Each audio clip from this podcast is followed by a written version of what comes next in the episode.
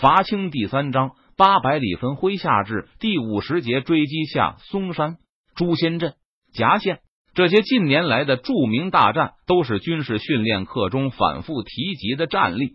在座的明军军官大都上了半年左右的文化课，对战斗的过程相当熟悉。和松山之战一样，我们的水师会在夜间突然撤离，然后各队举火离开营地。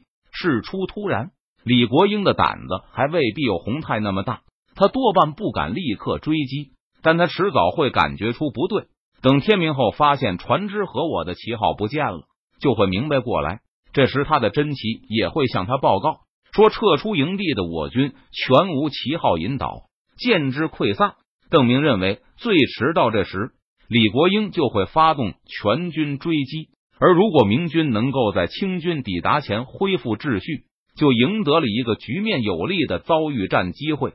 现在还不能对士兵们讲，不过迟早他们都会知道我们的军事计划。在撤退中，我们不可避免的会出现掉队。每一个士兵都必须明白，我们的胜利、全军的生死存亡都取决于诱敌的成败。他们必须要尽可能久的保密。如果他们在被俘后主动向清军吐露了我们的军事计划，那就等于在谋杀他的同袍。向全军通报军事计划会有很大的好处，免得士兵真的以为邓明弃军潜逃了，以致军心溃散不可收拾。但这同样会给明军带来计划泄露的巨大风险。两害相权取其轻，邓明还是决定在战前向士兵们通报真实意图。现在他说的话也是对在座军官们的警告。在座的诸军，我知道你们都有朋友，都有绝对信得过的属下，但在我下令通报全军前，任何人都不能泄露计划。任何泄露都会增大我军失败的危险。正如我刚才所说的，那就是在谋杀我军的全体将士。把全部计划通报完毕，邓明给军官们一些时间思考，然后开始让他们提问题。一个又一个具体的问题被提出来，若是邓明已经考虑过的，就拿出答案与大家分享；若是邓明还没有想好的，就让全体一起讨论。有人提出一个新的问题：贵州的俘虏怎么办？没有人相信贵州的俘虏能够像舟山的义勇兵一样保守秘密，这就是我说暂时不能泄露计划的原因。邓明答道，但这个回答显然不能让部下们满意。迟早，俘虏们都会知道。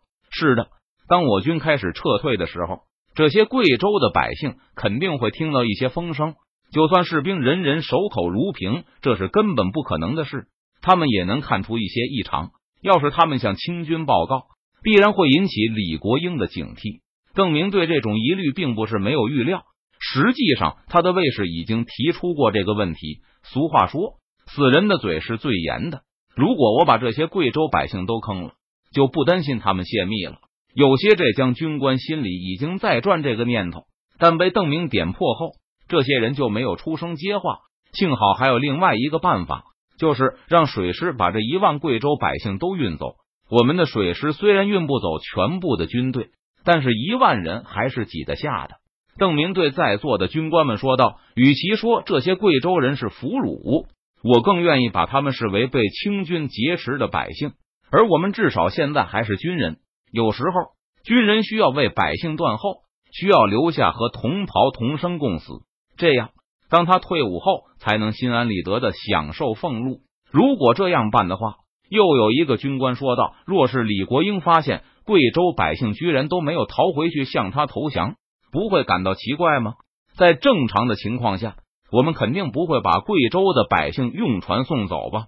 如果他能平心静气的想上一天，就像他在重庆时那样时间充裕，他或许会起疑。不过，我觉得他这次应该没有这么长的时间来想。而且，就算起疑，难道他会为了根本不重视的贵州百姓就不追杀我们的溃军吗？他费了这么大气力，不就是为了这个时候吗？制定了分批去熟悉道路地形的时间表后。邓明宣布散会，回到自己的中军帐后，他立刻提笔给李国英写挑战书。元宗帝曾经绘声绘色的描述过李国英和其他人被追赶时的窘况，在元宗帝看来，徒劳无益的尝试向敌军挑战就是崩溃的先兆。关闭发现明军停下脚步后，李国英立刻命令清军止步，与明军相隔数里对峙。贼人已经开始失控了。自认为经验丰富的李国英做出了判断：呵呵，这个邓明还真是年轻啊！我还以为他能多坚持些日子呢，竟然这么早就无法继续行军了。以前每当李国英感到士兵开始焦躁不安时，就会不情愿的停下脚步，原地扎营以安抚士气。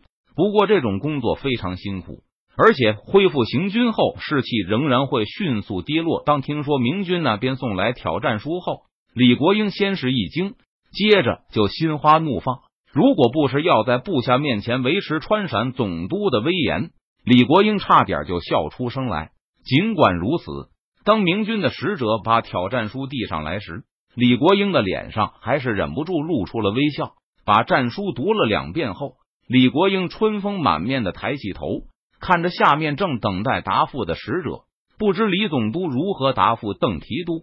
见李国英抬起头，明军使者急不可待的问道：“吾本官这两天身体不适，等本官痊愈后，自当统兵出营，与邓提督堂堂一阵。”李国英拉着长调说完后，就命令左右把明军的使者送出去。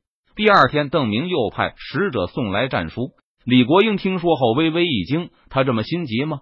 李国英重复了一遍昨天的借口，又把使者和战书一起送出营外。结果邓明显得更沉不住气了，下午就派了一队人马来营外骂阵。开始明军骂的还比较含蓄，暗示李国英不敢应战，然后就明确指出李国英是个胆小鬼，最后就污言秽语一起上了。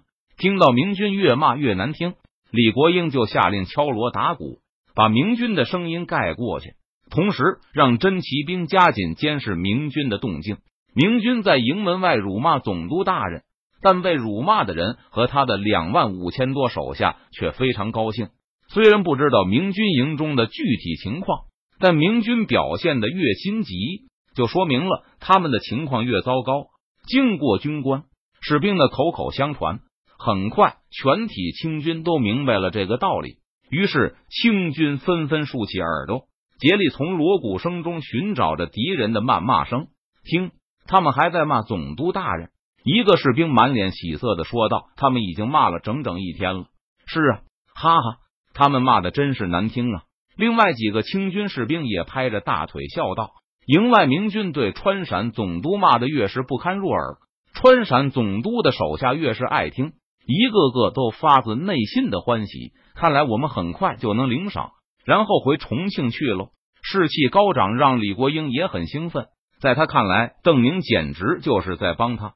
等到下一天，明军又派使者来送战书时，李国英同心呼起，下令不放使者进营，同时让各营都打造一丈高的木牌，上面大书“免战”二字，每个营地门口都摆上一个。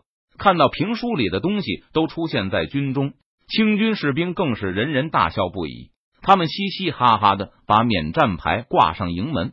被激怒的明军于是又出动大批士兵来清军营地前谩骂。守卫在营墙上的清军士兵都用嘲讽的目光看着这些骂阵的明军。事情到了这个地步，就是头脑在迟钝的人也看得出来，邓明战败在即，清军只要坚壁不战。就可以坐看明军自败。再过一日，邓明派来的人除了战书，又送来一份礼物。见清军不放他们进营，就把东西放在营门前自行离去。守卫营门的士兵把礼物送来中军帐中。李国英和众将开封检视，发现其中竟然是一套女人的衣裙。哈哈哈哈！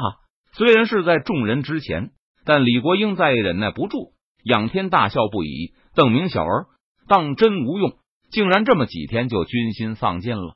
李国英当初在重庆扮演空城计时的诸葛亮，现在又扮演五丈原的司马懿。邓明这么凑趣，世上还有比这更体贴的对手、更愉快的享受吗？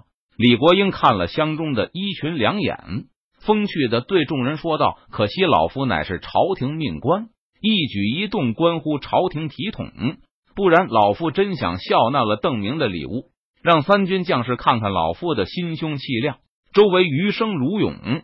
李国英下令把这套衣服挑上旗杆，传示各营，这几天来，探子报告明军军营有进有出，但没有大队人马离开过。李国英知道明军主力还没有彻底崩溃，不过看到邓明送来的裙子后，他更加深信这一天近在眼前。启禀大人，黎明前最黑暗的时刻，熟睡中的川陕总督突然被卫兵叫醒，贼人大营出现乱象。什么乱象？李国英闻言一跃而起，转眼间就睡意全无。还没走到营墙上，李国英就听到一阵阵杂乱的喧哗。登上了望台后，看到营墙上的卫兵正冲着明军营地的防线指指点点，举目所及，到处是火把发出的点点亮光。这些亮光数也数不清，好像有一两万之多。从军多年的李国英一瞥之下，就看出其中全无章法。成千上万的敌人零零散散，多则十余人，少则数人，争先恐后的向西方离去。